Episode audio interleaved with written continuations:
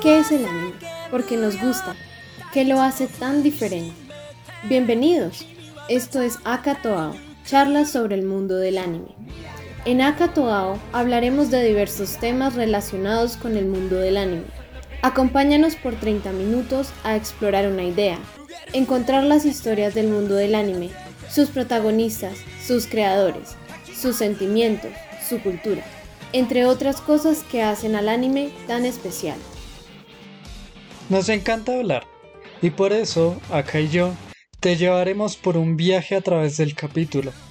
Nuestro mayor propósito es que veas con otros ojos el mundo del anime y conozcas su diversidad, claro, todo en español.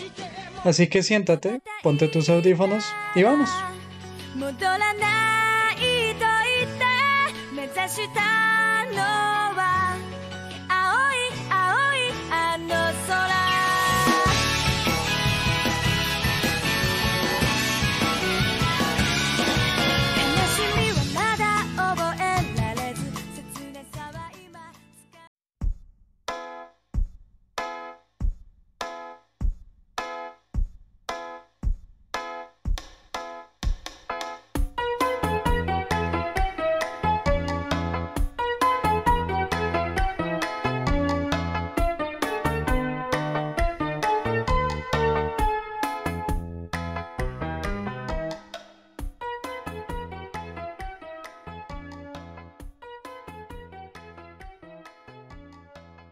Buenas sean todos, esta es nuestra segunda parte del episodio de películas anime. Como pudieron ver en el episodio pasado, aún nos queda mucho de lo que hablar y por eso decidimos hacer esta segunda parte. Hola Aka, ¿cómo te encuentras? Hola, ¿cómo vas? Yo estoy bien emocionada por hablar de esta parte porque revisando todo lo que teníamos para películas de animación japonesa, nos dimos cuenta de que era imposible hablar en una sola parte. Entonces decidimos hablar en esta parte de dos puntos muy importantes y mencionar algunos destacados dentro de las películas de animación que no sean claramente Estudio Ghibli, Akira o Satoshi Kon, ¿no? que esos ya los mencionamos. Sí, sí, sí. Creo que vamos a tomar es más directores un poco más modernos. Exacto. Tal vez, tal vez. Porque igual nosotros ya, ya nos estuvimos viendo una buena cantidad de películas, pues toca hablar de ellas.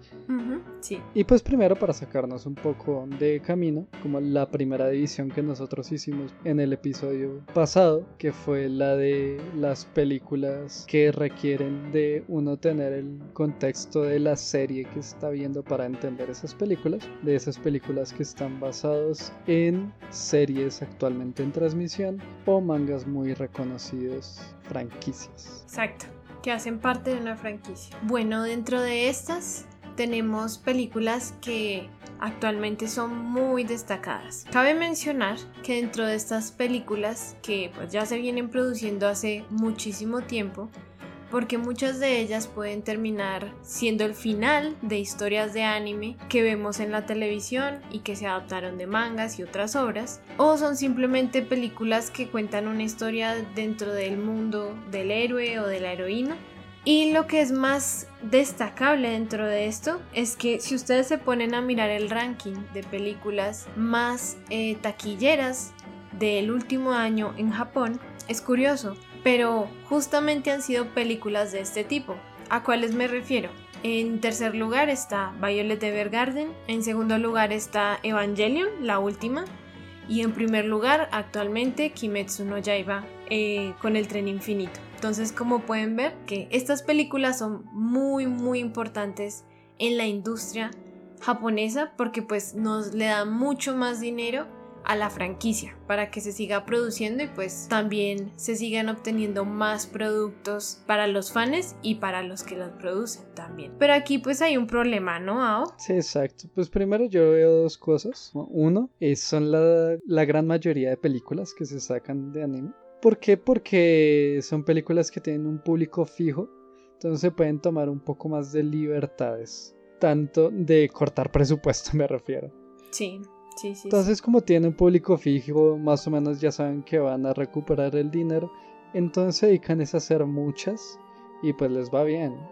o sea, hay casos excepcionales, claramente. Hay casos excepcionales y es lo que vamos a mencionar. Como por ejemplo, un caso excepcional es precisamente la película de Kimetsu no Yaiba. Es un, es un caso excepcional. Porque uno sabe que de por sí el anime también es un caso excepcional. Porque estuvo muy bien realizado a nivel de presupuesto y demás. Pero entonces, por ejemplo, ¿qué películas a ti se te ocurre, no te vienen a la mente que te impacta de este tipo de películas? Bueno, de estas, a mí unas que recuerdo con mucho cariño son las primeras tres películas de Pokémon. Y es que seguro, ¿tú te las viste, Ao? Mm, recuerdo muy fuerte la de Pokémon 2000. Sí, esa película es muy buena, es muy muy buena. Las películas de Pokémon, estas películas, las primeras tres, yo siento que las hicieron con bastante como amor y es porque específicamente en la parte de el script o el guion para hacer la película ah, participó un, un hombre que desafortunadamente ya murió, que es el señor Takeshi Shudo. Ese señor hizo que las películas de Pokémon trascendieran, más allá de simplemente ser una historia para niños que fuera simplemente entretenida él permitió que se hicieran ciertas reflexiones más que todo acerca de temas muy profundos para hacer un, anime de niños. Y si no saben de qué les estoy hablando, es porque seguro se vieron la versión de 4Kids que está súper recortada y que justamente no permite ver cómo se tratan estos temas porque supuestamente, estoy aquí haciendo comillas con mis dedos aunque ustedes no lo vean, era demasiado para niños. ¿A ti cuál se te viene a la mente ahorita? creo que la más reconocida de este tipo de películas, que es la del final de Evangelion, que pues uno, como retomándonos un poco a Evangelion, Evangelion perdió como su presupuesto casi que completamente para el pedazo final. Entonces el director tuvo que hacer una vaina súper extraña de final, que claramente a mucha gente no le gustó, entonces se sacó una película precisamente para explicar el final de Evangelion que al final le terminó saliendo muy bien la estrategia, mm, porque es una de las películas más reconocidas que hay. Y que si uno quiere verse la serie, pues tiene que verse la película también. Sí. Entonces ahí también entra otra de las cualidades de este tipo de películas, que hay películas que hay que verse para completar como el contenido de la historia. Y la gran mayoría no.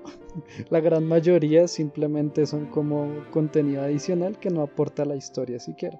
Ajá, o que son recopilatorias, ¿no? También, de toda la historia que ya contaron. Exacto, aunque son recopilatorias. Sí, sí. Pero bueno, yo creo que con eso podemos dejarlas. Eh, entonces, empecemos con otros autores que hacen películas anime que son increíblemente reconocidos.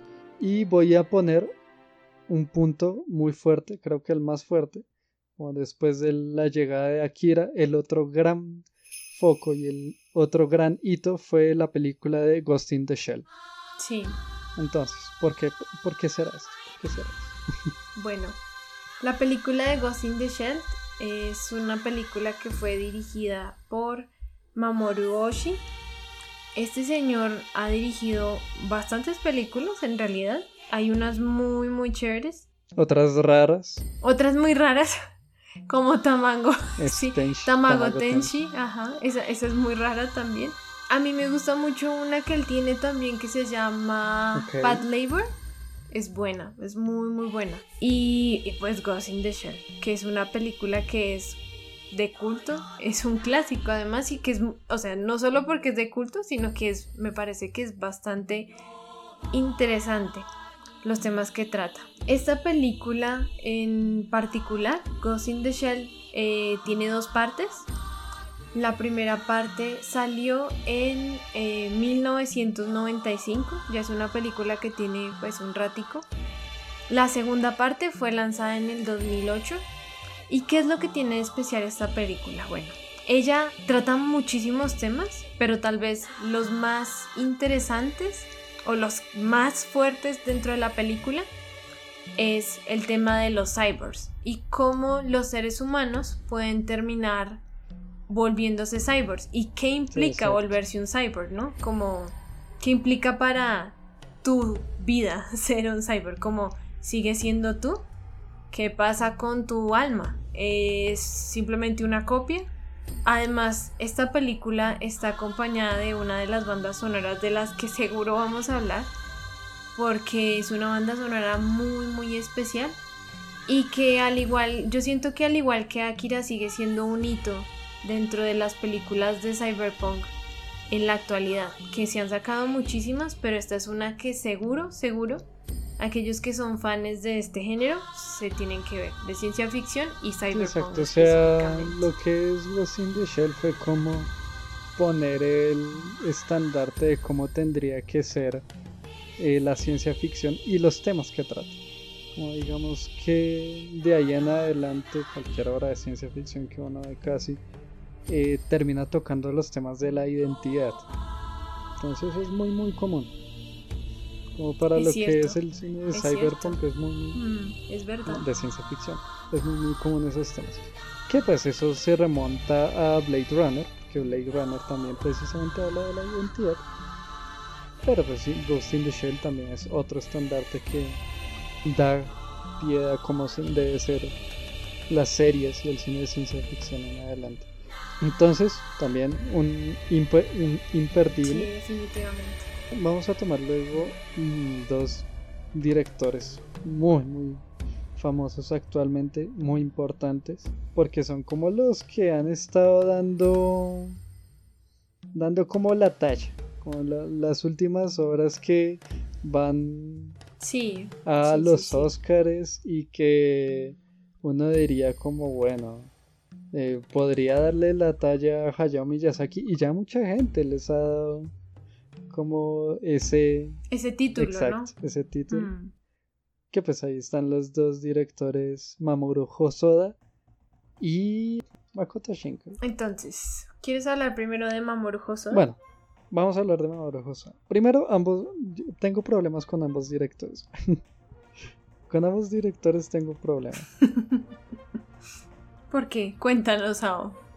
Porque siento que les dan mucho más siento que les dan mucho más mérito del que requieren. O sea, compararlos con Hayao Miyazaki ya me parece un poco demasiado. Pero sin eso referirme a que sean malos directores.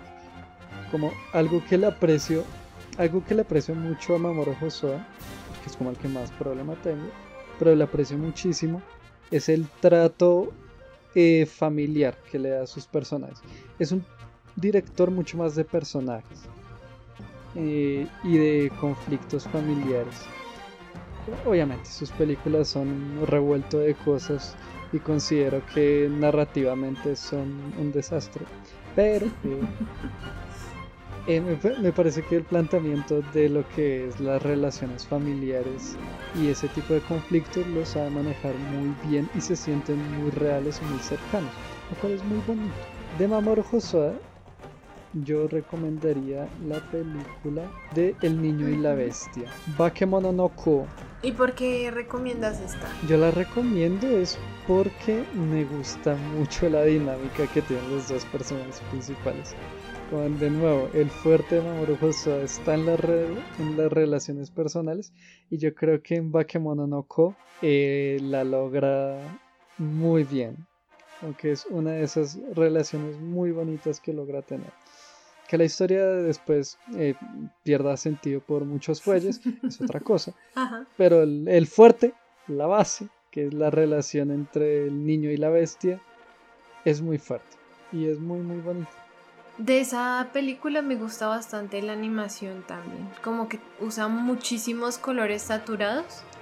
Siento que eso es algo que él también hace mucho, ¿no? Como que usa colores que contrastan mucho entre ellos. Y el diseño de sus personajes también es súper característico. Sí, sí, sí. Uno, uno los ve y dice, ah, claro, esta película seguro la hizo Mamoru Exacto. ¿No? Como lo siento como todos redondeados. No sé. Sí, como que les da una cierta animación extra a las expresiones.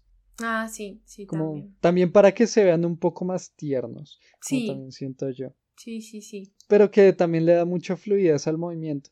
Entonces, por ejemplo, como una película que tiene mucha acción como El niño y la bestia, creo que funciona bastante bien. Hmm, es cierto, es cierto. Yo en mi caso en particular, de Mamoru Hosoda, quiero recomendarles La chica que salta a través del tiempo o Tokyo Kakeru Shoujo. Siento que todas sus películas, como dice Ao, esta es la que tiene la mejor narrativa. La historia es súper interesante. Y aunque igual tiene sus huecos, uno queda como, hmm, ¿y ese personaje qué hace ahí?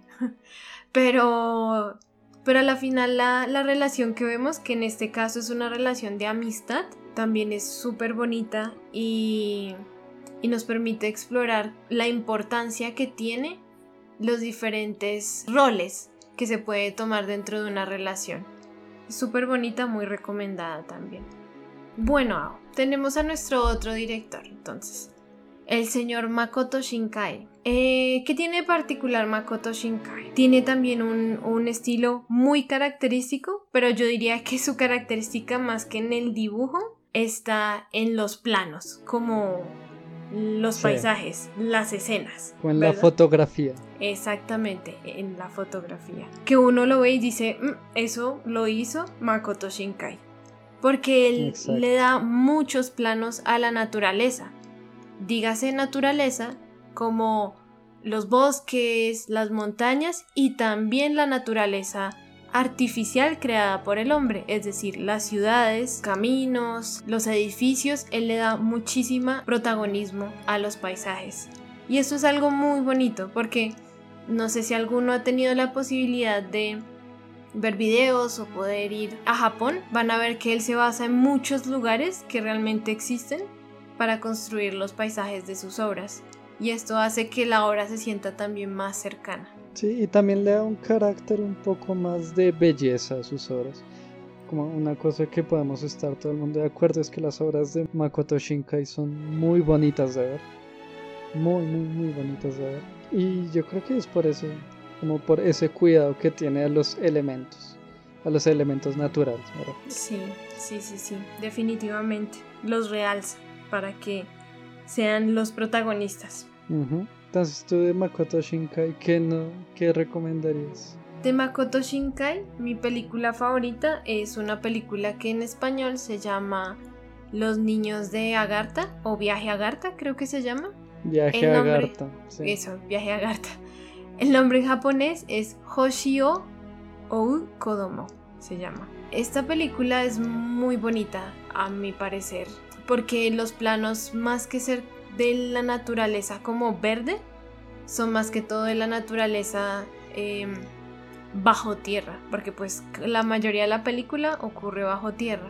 La historia es súper interesante porque está basado en un mito que se creía eh, ya en civilizaciones antiguas y era que dentro de la Tierra vivía otra civilización que había sido como la que originó a los seres humanos. Si ustedes buscan Agartha van a saber de qué les estoy hablando. En este caso, siguiendo el viaje de una niñita que baja, que baja al subsuelo de Agartha. Sí, y que buscan al chico como tal por el poder que tiene el cristal. Un cristal que tiene el chico. Esta película además trata como lo es la naturaleza, la pérdida y también la muerte. Más que, más que todo la pérdida, sí. Es una película más de pérdida de pérdida y de soltar las cosas. Eh, esta película también es mi favorita de Shinkai, como en particular porque se parece mucho a una película que haría Hayao Miyazaki. es como lo más cercano que tiene Shinkai a Miyazaki. Pero toma un poco toma un poco una dirección distinta y me agrada y me agrada, me agrada la dirección que toma porque precisamente el tema principal es la pérdida. Y pues en un ambiente muy fantástico y muy bonito. Los diseños de los personajes son súper bonitos. Pero pues como ya acá mencionó el viaje a Garta, entonces yo debería mencionar otro. ¿Cuál vas a decir tú? Que pues, pues, pues, en este caso sí voy sobre seguro. Porque, o sea, las otras que tiene ahí están el Jardín de las Palabras, 5 centímetros por segundo. Ambas me parecen iguales. y tengo mis mismos problemas con ambas. Entonces, pues, de nuevo, son películas muy bonitas. Eh, si no estoy mal, ambas son de relaciones personales. Sí, sí, sí, ambas son de eso. sí, y pues me, cuesta expresar siquiera qué es lo que pasa en las películas. En esas dos películas. Sí, son un poco enredadas, ¿no? Yo realmente lo que recuerdo más que todo es literalmente los paisajes. Exacto. Pero pero lo que le pasa a los personajes no mucho, si te soy sincera. De nuevo, mis problemas con el director vienen por ese lado. Entonces, pues la otra película, la, gran película de Makoto Shinkai, que es Kimi no Nawa o Your Name. Eh, no creo que tenga que decir mucho, sinceramente, porque quien nos está escuchando posiblemente ya la haya visto. Y quien no, pues invitado, vean la película. Es muy bonito.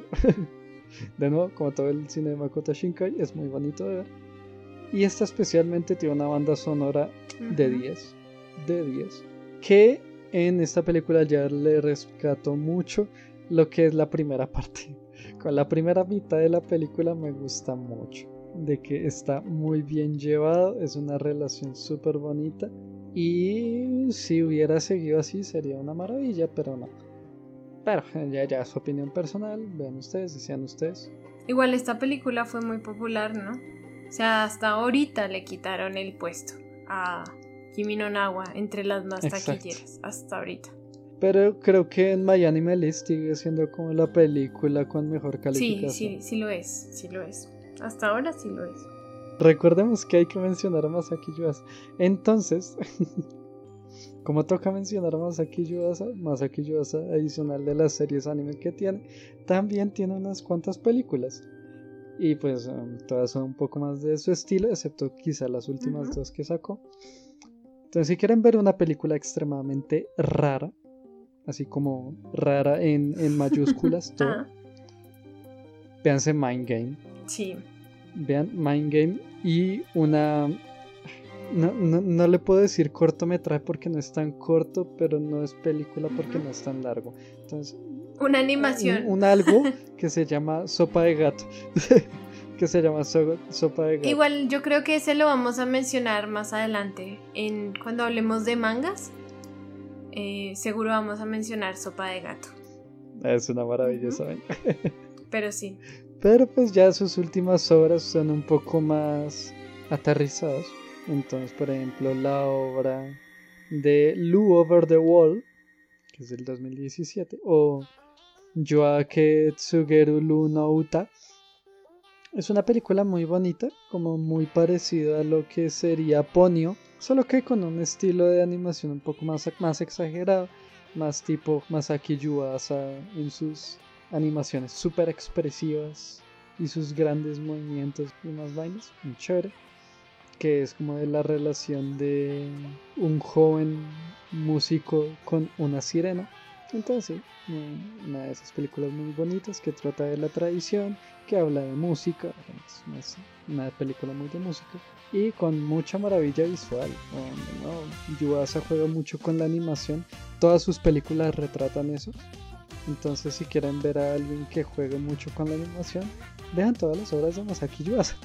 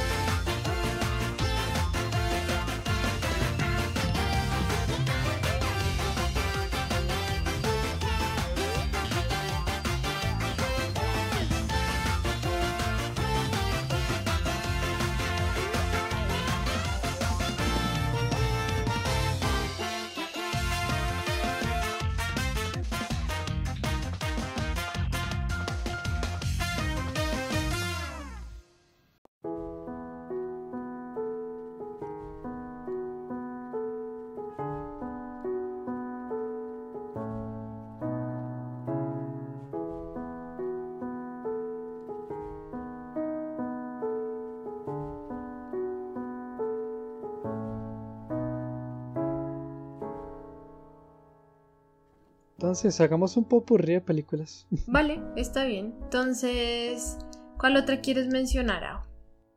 Eh, me gustaría mencionar de directoras la directora Naoko Yamada por una película que a mí personalmente me encantó, que se llama Koen Katachi o A Silent Voice y que ella también tiene una película basada en un anime que es Liz y el pájaro azul Risuto Aoitori. Y vean Koen Katachi, por favor.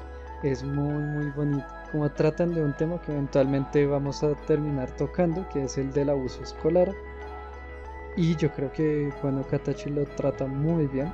Es una de las horas que mejor lo sabe tratar, como con el respeto también que requiere. Y no sé, tiene un calor especial, tiene un calor especial esa película, la música también es muy, bonita y me gustan las interacciones en los personajes. Eh, a partir de la película me leí el manga y considero que es una muy buena adaptación del manga. Conozco opiniones que dicen que no, pero personalmente yo considero que es una muy buena adaptación. Creo que el sentimiento en general lo sabe transmitir a la perfección. Entonces, ¿Tú cuál recomendarías? De una directora yo quiero recomendar em, la película El Debut de la directora Mari Okada, que ella nos ha regalado muchísimos animes muy bonitos, que en general están entre varios de mis tops. Pero la película de la que quiero hablarles particularmente es la película que se llama Maquia en español o When the Promised Flower Blooms. Maquia. Así. El nombre es un poco largo en, japonés.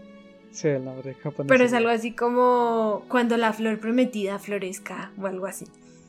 El punto es que es una película muy fantástica y es una película muy bonita, a mi parecer, porque es una película que entre pocas yo siento que solo en realidad solo dos han logrado transmitirme esa sensación.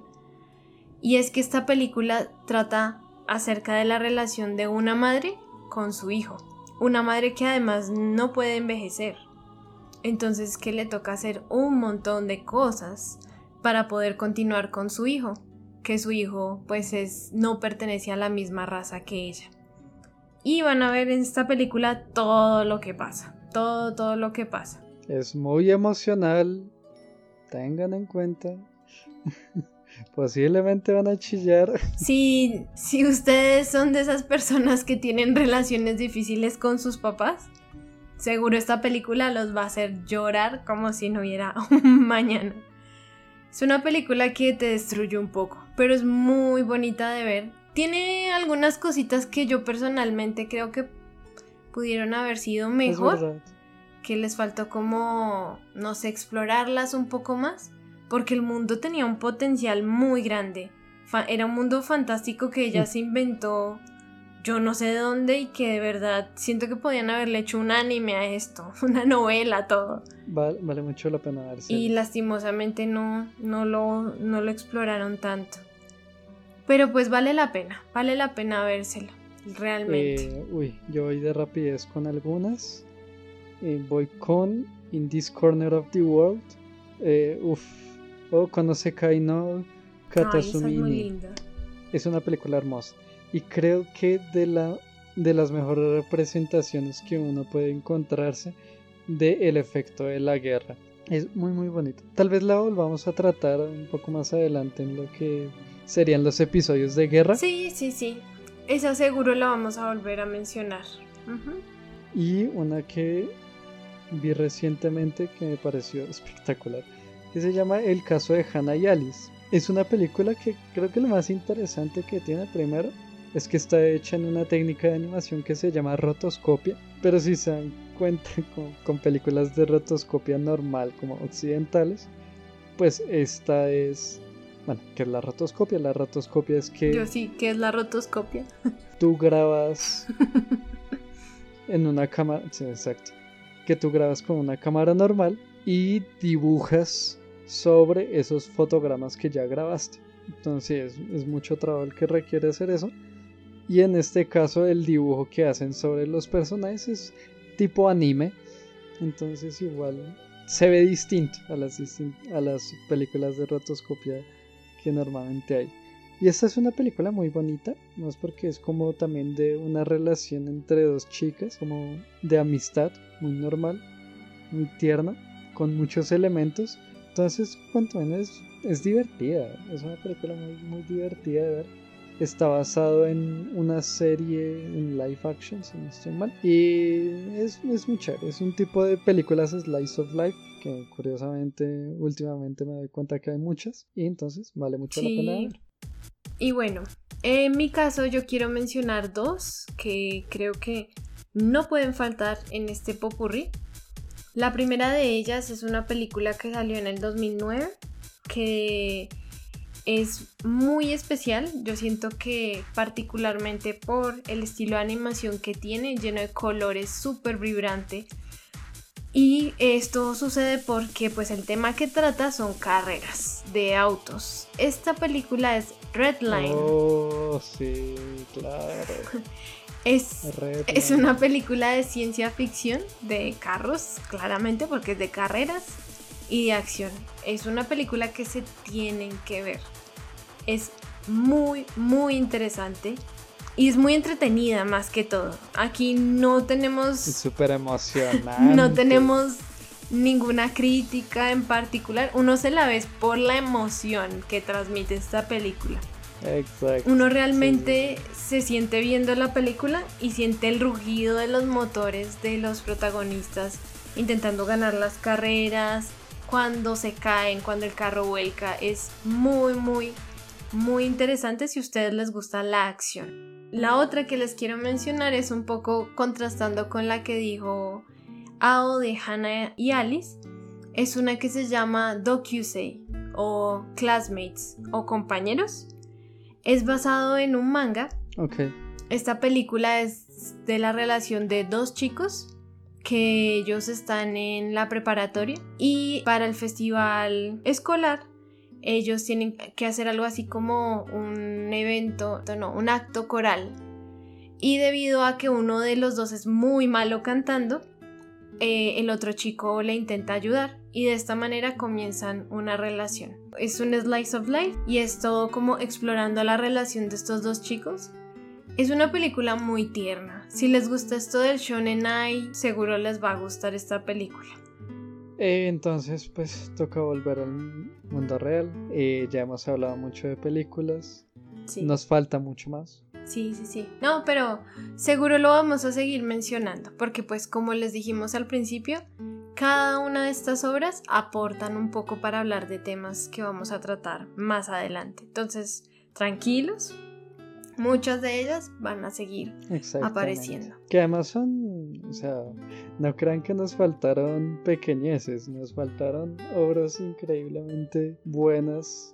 Importantes. Y súper importantes, solo que pues no nos da suficiente tiempo y sí, eventualmente las vamos a tocar en otros episodios. Ajá. Y bueno, lo más importante detrás de todo esto es que no hay que menospreciar las películas de animación. Si ustedes son de los que solo ven anime y dicen, no, esas películas de animación japonesa, no, yo no me voy a ver eso porque Ghibli es muy tierno y yo soy de acción y pelea y... No, seguro hay una película para ti. Seguro te falta todo el chambara. Seguro te falta todo el chambara, exacto. Toda la parte de samuráis. Seguro hay una película para ti. No hay que menospreciar no hay que menospreciar las películas de animación japonesa, más porque este fue, este es aún uno de los medios por los cuales muchos de nosotros seguimos aquí viendo, consumiendo y amando pues este mundo de la animación japonesa o el anime. Y entonces pues con eso me despido. Chao vaca, muchas gracias por todo y muchas gracias por escucharnos. Vale, Ao. Chao. Vale, nos vemos. Chao.